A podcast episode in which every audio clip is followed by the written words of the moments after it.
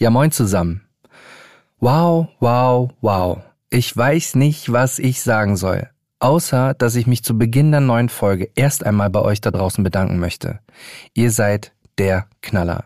Ich habe bei weitem nicht mit diesem Support gerechnet, ob über die Podcast-Plattform oder auch bei Instagram.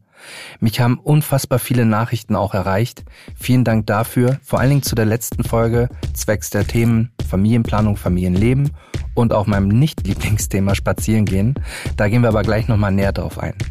Jetzt möchte ich euch noch sagen, was euch heute in der Folge erwartet. Ich nehme euch mit in meine Vergangenheit als Koch. Ihr erfahrt, warum mich das Wort Presswurst extremst triggert.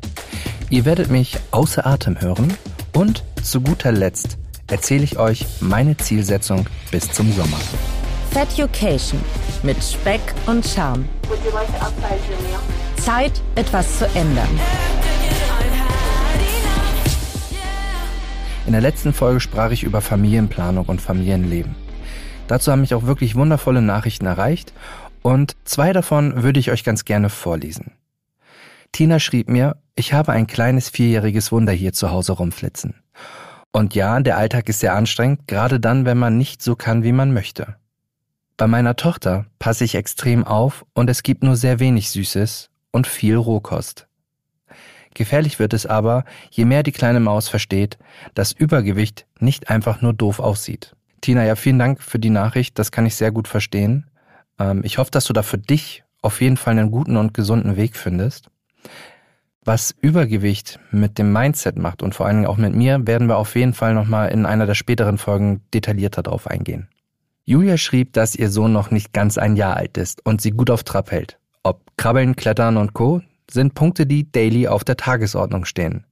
Weiter schreibt sie, klar, es ist anstrengend, aber nicht, weil mir mein Übergewicht im Weg steht.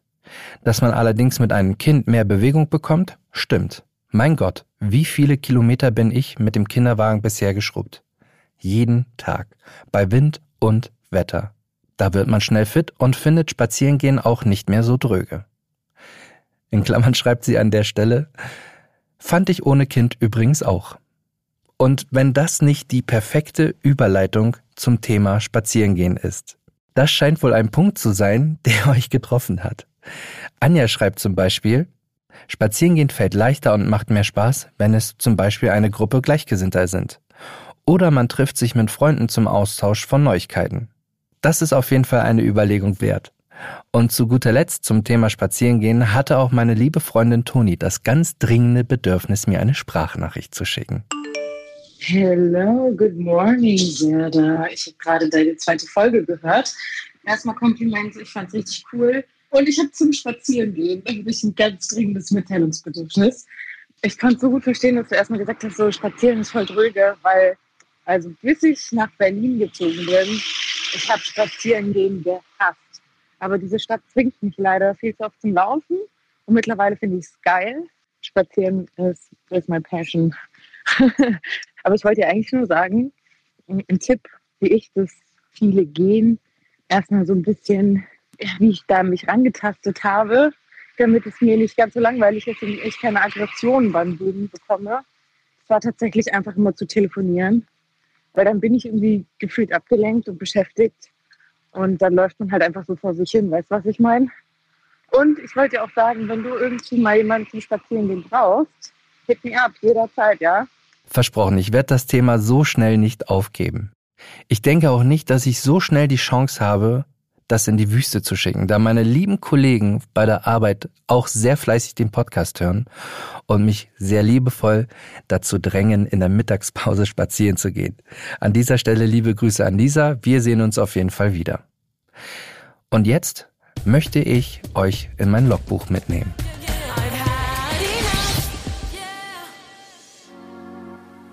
Die Waage zeigt 124,2. Ein kleiner Erfolg, den ich vergangene Woche bei Instagram mit euch geteilt habe. Es ist nicht viel, aber der richtige Schritt in die richtige Richtung. Wie heißt es doch so schön, Rom ist ja auch nicht an einem Tag erstanden. Ich sprach in Folge 2 davon, dass ich mich an Kochboxen probieren möchte. Das habe ich gemacht und das hat mir auch diesen kleinen, aber schönen Erfolg eingebracht. Genauer gehen wir in wenigen Momenten darauf ein. Vorab Ernährungsumstellung ist ein wichtiger Bestandteil meines Weges. Ich habe viele Diäten versucht. Die Brigitte-Diät, FDH, also frisst die Hälfte, Saftkur, das klassische Kaloriezählen mit Apps und zu guter Letzt habe ich mich sogar mal an der Paleo-Diät versucht. Die hat auch tatsächlich einige Wochen ganz gut funktioniert, bis dann der Heißhunger auf ein Laugenbrötchen mich zum Scheitern gebracht hat. Und dennoch, WTF, es gibt ja noch abertausende weitere Diäten da draußen. Wie soll man denn für sich da den Überblick behalten, geschweige denn die richtige Diät finden? Und obwohl du schon so viel probiert hast, Serda, die Top 5 der beliebtesten Diäten der Deutschen, die waren nicht mal dabei. Ihr fragt euch jetzt bestimmt, welche das sind, also aufgepasst. Platz 1 ist Clean Eating, heißt unbehandelte Lebensmittel, gesund und vielseitig, vor allem aber keine verarbeiteten Produkte. Platz 2 ist die Detox-Diät. Eine Entschlackungskur, die den Körper von Schadstoffen befreien und gleichzeitig zur Gewichtsabnahme führen soll. Platz 3, die Low-Carb-Diät. Ein Dauerbrenner also. Dabei verzichten Menschen stark oder sogar komplett auf Kohlenhydrate. Dann kommt auch schon Platz 4 und zwar Weight Watchers. Und ich glaube, davon haben wir alle schon mal gehört. Dabei sind im Prinzip alle Lebensmittel erlaubt. Die Diät basiert aber auf einem Punktesystem. Obst und Gemüse beispielsweise, die haben wenig Punkte, davon kann man also viel essen. Lasagne und Pizza hat viel Punkte und man sollte lieber weniger davon essen.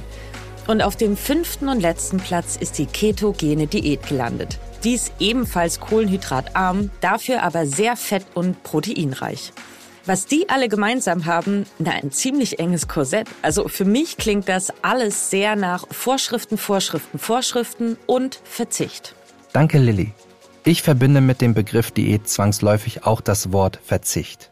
Da ich ungerne verzichte bzw. nicht sehr diszipliniert genug beim Essen bin, was mich blöderweise ja auch in diese aktuelle Situation gebracht hat, dachte ich mir, dass ich erst einmal damit anfange, meine Portionsgrößen zu minimieren.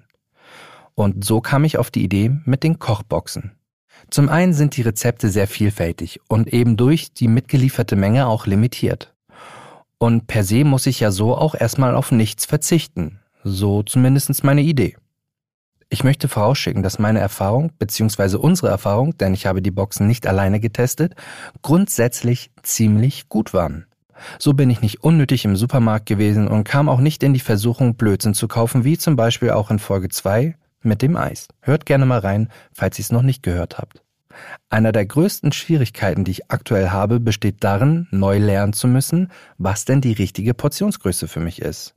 Und das hat mir vorerst die Kochbox abgenommen, was sich auch nach wenigen Wochen auf der Waage bemerkbar gemacht hat. Und das war das erste Gericht, was wir gekocht haben. So, jetzt stehe ich hier gerade am Herd und koche ein Moment fruchtiges Hähnchencurry mit Brokkoli und Sesam Basmati Reis. Und Freunde, ich muss sagen, ich schneide da normalerweise ein bisschen mehr Fleisch rein. Es ist sehr seltsam. Das heißt sehr seltsam. Es fühlt sich gerade doch ein bisschen komisch an, diese geringe Portionsmenge zu sehen, zu der ich normalerweise so zubereite. Wie regelt ihr das eigentlich bei euch? Wie portioniert ihr euch euer Essen?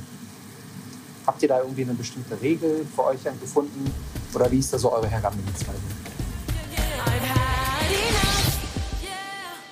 Als wir dann mit dem Kochen fertig waren und es ans Essen ging, dachte ich mir, okay, davon soll ich jetzt satt werden? Denn das Ganze musste ja auch nochmal durch zwei geteilt werden. Ja, aber Serda, mein Lieber, wie heißt es doch so schön, alleine essen macht dick. Serda, wäre das jetzt nicht ein guter Moment, mal einen Blick auf deine Kochvergangenheit zu werfen? Die ging doch 2005 los, oder?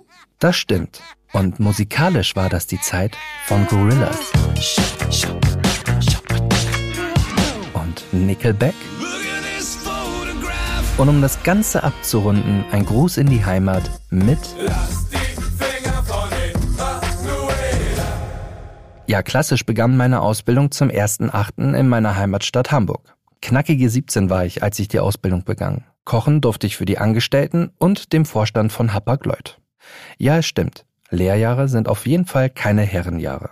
Sagt man das eigentlich noch? Egal, weiter im Text. Ich durfte jeden Morgen mit dem Rad an der Alster entlangfahren. Das war Fluch und Segen je nach Jahreszeit. Von zu Hause losgefahren bin ich so gegen fünf, um spätestens um Viertel vor sechs auf der Arbeit zu sein und um sechs in voller Montur in der Küche zu stehen. Ja, das klingt auf jeden Fall nach dem Traum jedes 17-Jährigen. Aber warum habe ich die Lehre eigentlich angefangen? Nicht in etwa, weil ich mit Essen spielen durfte, auch nicht, weil es ein angesagter Job war. Nein, war es damals eigentlich wirklich nicht. Nein, zu verdanken hatte ich es zu großen Teilen einem Praktikum aus meiner Schulzeit und diesem Herrn hier. Was machen wir denn heute? Ähm, es ist ein ziemlich aufregender Tag. Wir üben heute mit der Band. Und ähm, Mr. Oliver war schon immer dafür verantwortlich, das, ähm, das Essen für die Band zu machen, auch wenn es schon manchmal nach Mitternacht war. Habt ihr ihn erkannt? Genau. Es ist kein anderer als Jamie Oliver. Es sah alles leicht und einfach lecker bei ihm aus. Die Art und Weise, wie er einfache Dinge zu etwas ganz Besonderem gemacht hat, hat mich absolut fasziniert. Kurzum, es war einfach auch ein absolut kreatives Handwerk. Und klar, meine liebe Mama hat mit ihren Kochkünsten auch natürlich dazu beigetragen, dass ich mich in diese Richtung entwickelt habe. Ich möchte nicht zu weit ausholen, daher hier ein paar Highlights aus meiner Kochausbildung. Vom ersten Gehalt habe ich mir eine wunderschöne Uhr gekauft, die ich heute immer noch irgendwo, glaube ich, liegen habe. Ich habe eine 800 Euro Rotweinsoße gekocht und mega den Ärger bekommen. Nicht, weil sie nicht gut gewesen ist, nein, weil ich eine 800 Euro Rotweinflasche versehentlich genommen hatte. Ja, shit happens. Aber an der Stelle an den Kellner, warum stand sie in der offenen Ecke? Es gibt in der Küche so einen kleinen Bereich, wo immer offene Weine stehen, die zum Kochen verwendet werden können. Egal, weiter. Und ich durfte einmal für ein Vorstandsmitglied einen echten Serrano-Schinken zerlegen. Das war schon ziemlich cool. Nach meiner Lehre bin ich für ein Jahr nach Australien und habe mich dort ein bisschen durch die Geschichte gekocht. Am schönsten war es in Burwood, Sydney. Da war ich bei einer kleinen italienischen Familie. Und dort hatte ich auch bislang die beste Pizza meines Lebens. Allgemein ist die mediterrane Küche meine Lieblingsküche. Habt ihr eine Leibspeise? Lasst es mich gerne wissen. Auf Instagram erreicht ihr mich unter Feducation. Ja, und nachdem ich dann in Deutschland zurück war, habe ich es noch ein Jahr als Koch ausgehalten. Die Erfahrungen, die ich innerhalb dieses Jahr gemacht habe, waren einfach nicht die besten. Kein Bitte, kein Danke in jeder Hinsicht.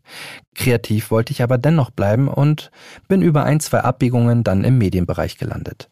Aber es heißt ja, Dinge, die gelernt sind, verlernt man nicht so schnell.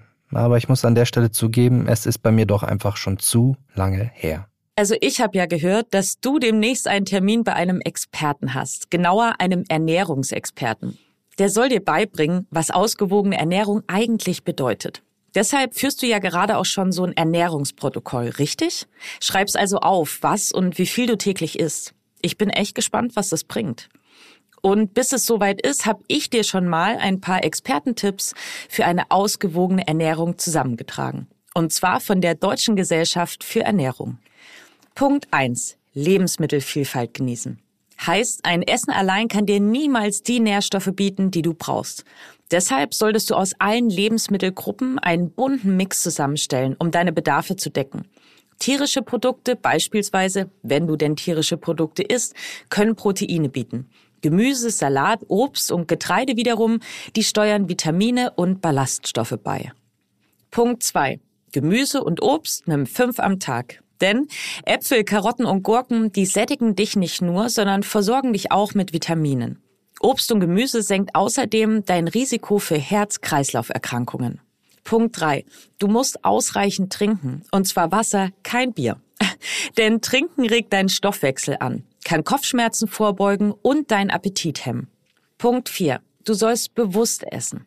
Essenspausen beispielsweise, die helfen deinem Sättigungsgefühl. Das tritt nämlich oft erst nach 15 bis 20 Minuten ein. Wenn du zu schnell isst, kann es nämlich passieren, dass du gar nicht mitbekommst, dass du eigentlich schon satt bist und viel zu viel in dich reinschaufelst. Und fünftens, ganz wichtig, Zucker und Salz einsparen. Denn wer mehr als sechs Gramm Salz pro Tag isst, der läuft Gefahr, seinen Blutdruck in die Höhe zu treiben. Und zuckerhaltige Getränke und Lebensmittel, die schmecken zwar köstlich, das weiß ich auch, machen aber selten satt und sind dazu noch verdammt kalorienreich. Ja, und in Folge 2 sagtest du, dass ich um Sport nicht drum herum komme. Und ich denke, mit 124,2 könnte das etwas leichter zu handeln sein. Ich habe viel recherchiert, um herauszufinden, was denn die richtige Bewegung für mich sein könnte. Und ich muss euch sagen, das ist gar nicht so leicht. Einfach weil jeder Mensch da draußen, der Übergewicht hat, individuell ist. Da ich früher mal ganz gerne gejoggt bin, ist das allerdings eine Sportart, die ich jetzt erstmal hinten anstellen sollte, weil sonst zerschieße ich mir damit meine Gelenke. Spaß machen soll die ganze Geschichte ja aber trotzdem. Darum habe ich in der vergangenen Woche ein paar Dinge ausprobiert, unter anderem ein Zirkeltrainingskurs für Anfänger. Wie die Nummer ausgegangen ist, hört ihr später noch in der Folge. Denn Aussehen ist ja quasi auch bekanntlich die halbe Miete beim Sport und deswegen habe ich mich in Berlins Modedschungel geworfen und bin shoppen gegangen. Und so klang das Ganze. Ja, liebe Leute, Sport steht noch auf der Tagesordnung. Ich befinde mich jetzt gerade am Alexanderplatz in Berlin und dachte mir, als kleine Motivation, wenn ich mir neue Sportklamotten kaufe, läuft das vielleicht mit dem ersten Training nach sehr langer Zeit vielleicht etwas besser. Schuhe brauche ich glücklicherweise nicht, weil die, die ich mir mal vor x Jahren gekauft habe, sehen eigentlich noch ganz gut aus. Das habe ich vorher noch mal geprüft und ich bin sehr gespannt, was mich jetzt erwartet in der Umkleidekabine und beim Auswählen der Klamotten. Vielleicht ist ja auch noch was anderes dabei, was man shoppen könnte, so für den Alltag. Das ähm, werde ich euch gleich in wenigen Momenten sagen. Okay, im Sportgeschäft des Vertrauens angekommen. Was brauchen wir alles? Wir brauchen auf jeden Fall irgendwie ein T-Shirt, äh, eine kurze Hose, und auch wenn ich gesagt habe, dass ich Sportschuhe schon zu Hause habe, der Trend geht ja immer zum Zweitschuh, ne? So, schauen wir mal, was wir finden. So, ich habe jetzt hier so Funktion Langarm-Shirts gefunden. In unterschiedlichen Farben. Dunkelblau, Rot, Gelb, Bordeaux, Grau und Weiß. Und jetzt muss ich erstmal quasi nach der richtigen Größe suchen. Das ist nicht ganz so leicht, weil bisher sehe ich hier die normalen Einheitsgrößen.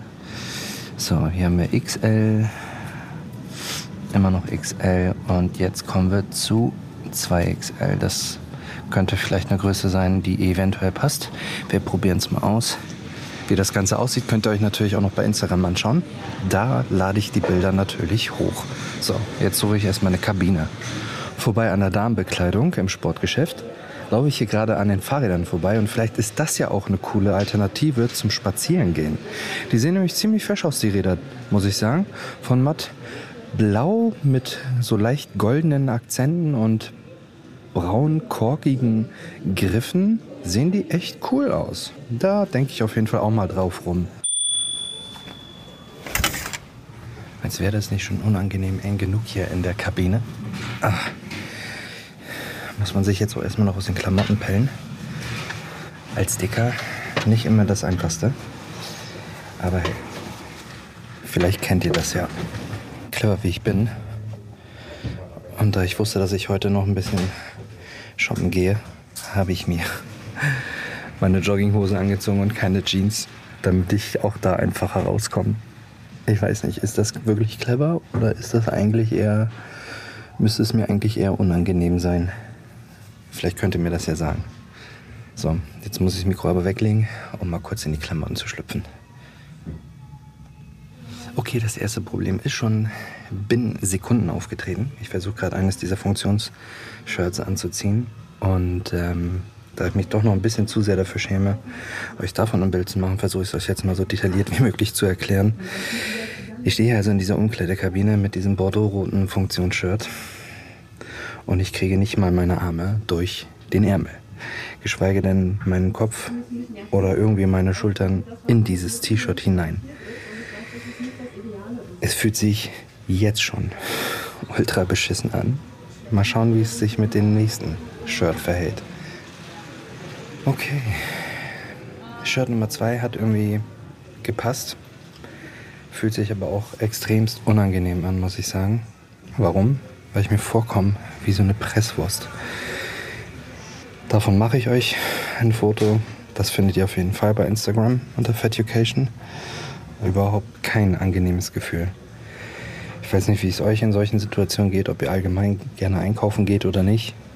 Ich bin eher so der Typ, lieber online bestellen, weil zu Hause ist es irgendwie ein bisschen sicherer und man verurteilt sich vielleicht weniger wenn ich das mal so sagen darf. Zumindest aus meiner Perspektive gesprochen. Aber kann mir doch keiner sagen, dass er sich. Dass das eine 2XL ist. Ich würde sehr gerne sehr lauter sein, aber ich weise mich hier gerade zusammen. Ja, jetzt sitze ich hier nochmal in der Umkleidekabine. Ähm, auch die Trainingshosen haben nicht gepasst, die kurzen. Das Depri-Level ist auf jeden Fall um 100% gestiegen, obwohl ich mit positiven Vibes gestartet bin. Es ist sehr schade, dass selbst eine 2XL nicht passt und sich anfühlt, als wäre man eine Presswurst, ohne das jetzt so großartig in die Länge zu ziehen. Ich gehe jetzt erstmal hier raus und glaube, ich habe zu Hause noch eine Trainingshose, Sporthose, die mich auf jeden Fall wieder dazu motiviert, mich darauf zu freuen, dass ich bald mit der lieben Valeria zum Sport fahre. Okay, das war eine sehr deprimierende Erfahrung und das auch leider nicht zum ersten Mal. Ich weiß ehrlich nicht mehr, wann ich das letzte Mal glücklich in einer Mall zum Einkaufen gewesen bin, geschweige denn was in meiner Größe gefunden habe. Es ist echt frustrierend zu sehen, wie alle anderen mit einem Lächeln aus den Läden rausstolpern und sich schon auf Zuhause freuen und die damit verbundene Modeschau für die Liebsten. Habt ihr das auch früher mal gemacht? Also ich schon. Meine einzige positive Erfahrung im Bezug mit Shopping habe ich, wenn ich mir zum Beispiel Schuhe kaufe oder Taschen. Mit wenigen Ausnahmen finde ich mal ein Pullover oder eine Hose. Und die Hose muss ich mir meist dann noch anpassen lassen, da meine Beine kürzer sind als die für die passende Bundweite. Da stelle ich mir doch die Frage, wenn 67 Prozent aller Deutschen übergewichtig sind, warum gibt es dann zu großen Teilen eigentlich nur Mode für schlanke Menschen? Wäre die Kaufkraft andersherum nicht größer?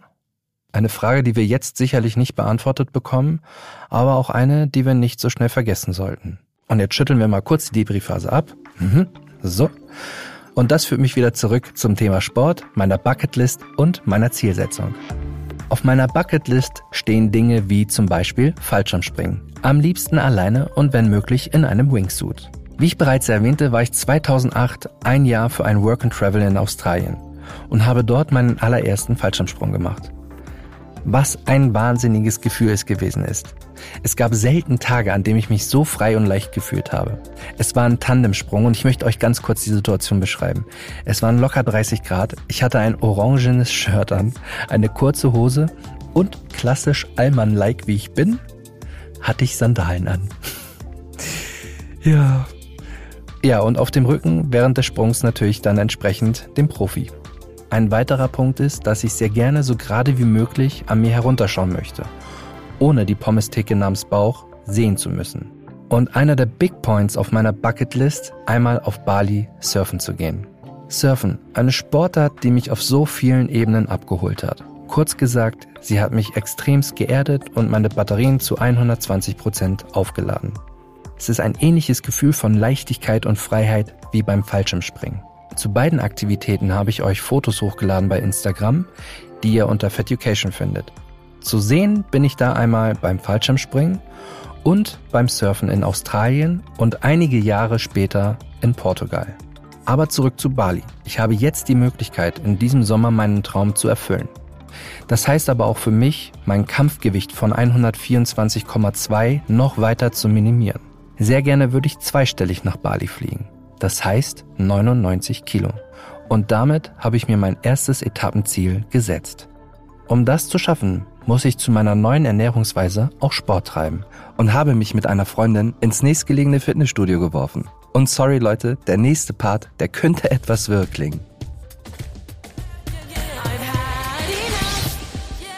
Ich bin umgezogen. Ich bin in meiner alten Basketball-Spielerhose reingeschlüpft zur Motivation und habe mir natürlich für meinen ersten Trainingseinsatz die liebevolle, liebreizende und beste Arbeitskollegin, die es gibt, Valeria mitgenommen.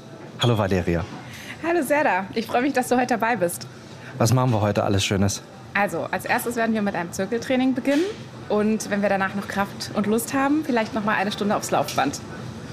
Mhm. Kraft und Lust. ja, sicher. Absolut. Nicht. Also, Nein, wir gucken mal, wie weit wir kommen heute. Wir starten jetzt mal ganz entspannt ein. Ganz entspanntes Warm-up erstmal, ganz locker, bevor wir irgendwie loslegen. Ausfallschritt nach vorne raus, macht euch mal ein bisschen Platz. Okay, ich mache hier gerade eine Übung. Im Ausfallschritt mit einer Hantel in der einen Hand und dem Mikrofon in der anderen Hand und ziehe das ganz nah am Körper vorbei, um zu rudern. Ah, so, falsche Übung gemacht. Ja. Ich muss weitermachen. Also hier ist nur sehr wenig Zeit zwischen den einzelnen Sets. Und ja, mein Puls, mal gucken, wo der liegt. Äh, Puls Und dann geht es gleich weiter. bei 94. Schon habt ihr geschafft. Scheint auch nicht ganz so wild zu sein, obwohl ich das Gefühl habe, dass ich hier gleich auseinanderfall. So, ich hoffe, ihr versteht mich immer noch gut. Ah, Die Knie und Oberschenkel brennen. Auf jeden Fall. Alle anderen machen hier gerade noch im Hintergrund fleißig weiter, während ich hier gerade mal kurz durchatme und verschnaufe. Man macht die Übungen etwa 45 Sekunden und hat dann 15 Sekunden Luft. So, wir hatten dann noch Übungen, jetzt wo wir gerade Pause haben, eine Minute. Wir hatten hier noch Übungen, zum Beispiel äh, Ausfallschritt mit Hanteln in der Hand, die man dann an sich gezogen hat. Ja, es wirkt jetzt hier sehr viel Wirrwarr auf euch einschlagen, aber äh, sieht es mir nach. Ich hoffe, ihr habt ein bisschen Spaß dabei, wie ich mir hier gerade verausgab. Morgen Muskelkater garantiert. So, jetzt bin ich ganz frech und lass Valeria ihre Übung machen, während ich ihr Fragen stelle. Valeria, leg mal los mit deinen Übungen. Wie fühlst du dich denn mit der Übung? Also, auch für mich ist es eine Herausforderung, nach mehreren Wochen wieder zu trainieren. Aber ich merke, wie es mir gut tut. Und ich hoffe, dass du auch riesen Spaß dabei hast und es eine Motivation für dich ist. Meine Motivation ist im Keller. Ah. Es gibt auf jeden Fall noch mal eine Zusammenfassung. Sehr, sehr gut gemacht. Ich bin sehr beruhigt, dass ich nicht nur der Einzige bin, der hier gerade hechelt. Ich atme jetzt mal durch und dann gibt es gleich an der Getränkebar eine kurze Zusammenfassung. So, jetzt wieder zu Atem gekommen. Eine gute Dreiviertelstunde später. Puls war zwischenzeitlich weit über 130. Äh, die Beine sind ultra schwer. Die Arme gehen, glücklicherweise. Und zum Abschied machen wir jetzt nochmal, Valeria und ich sind jetzt gerade auf einem Laufband. Sie gleich joggend, ich spazieren gehend in einem Tempo von 1,6 Geschwindigkeiten pro Stunde. Und ja, wollte euch nochmal die Übungen irgendwie erläutern, die wir gemacht haben. Es war ein Circle-Training mit unterschiedlichen Stationen. An der Zahl waren es äh, fünf. Und man musste zum einen mit Kettlebars arbeiten, mit Hanteln. Ähm, sogenannte Butterfly-Übung haben wir gemacht. Also es war sehr umfangreich. Ob ich das so nochmal machen würde für den Einstieg nach einer sehr langen Zeit, ähm, ich glaube nicht.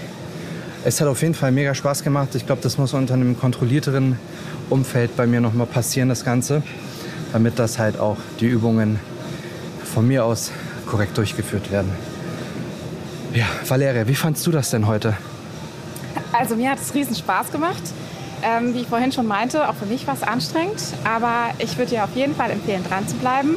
Und ich bin mir ganz sicher, dass du ganz viel Spaß entwickeln wirst. Spaß. Mhm. Ich lasse das jetzt mal unkommentiert noch stehen, verabschiede mich erstmal an dieser Stelle und gebe zurück ins Studio. Wir kommen langsam zum Ende der Folge. Das Ziel ist gesetzt, die Motivation ist hoch, die Angst zu scheitern ist allerdings auch allgegenwärtig. Denn je höher das Ziel, desto höher auch der Fall. Und das macht mich ganz schön nervös. Fazit. Das Fitnessstudio war noch nicht ganz so meine Welt. Ich werde auf jeden Fall weiter nach der richtigen Sportart für mich suchen und in der Zwischenzeit höchstwahrscheinlich spazieren gehen. Ja, und jetzt sind wir wirklich am Ende der Folge angekommen. Ich würde mich unfassbar freuen, wenn ihr meinen Podcast abonniert und ihn auf eurem Podcast-Plattform bewertet und auch gerne weiterempfehlt. Wer Anregungen hat oder mir einfach nur schreiben möchte, kann das sehr gerne tun. Unter feducation at gmail.com oder eine DM bei Instagram unter feducation. Bis dahin wünsche ich euch jetzt auf jeden Fall schon mal eine tolle Woche und wir hören uns nächsten Dienstag zur gewohnten Zeit. Feducation mit Speck und Charme. Zeit, etwas zu ändern.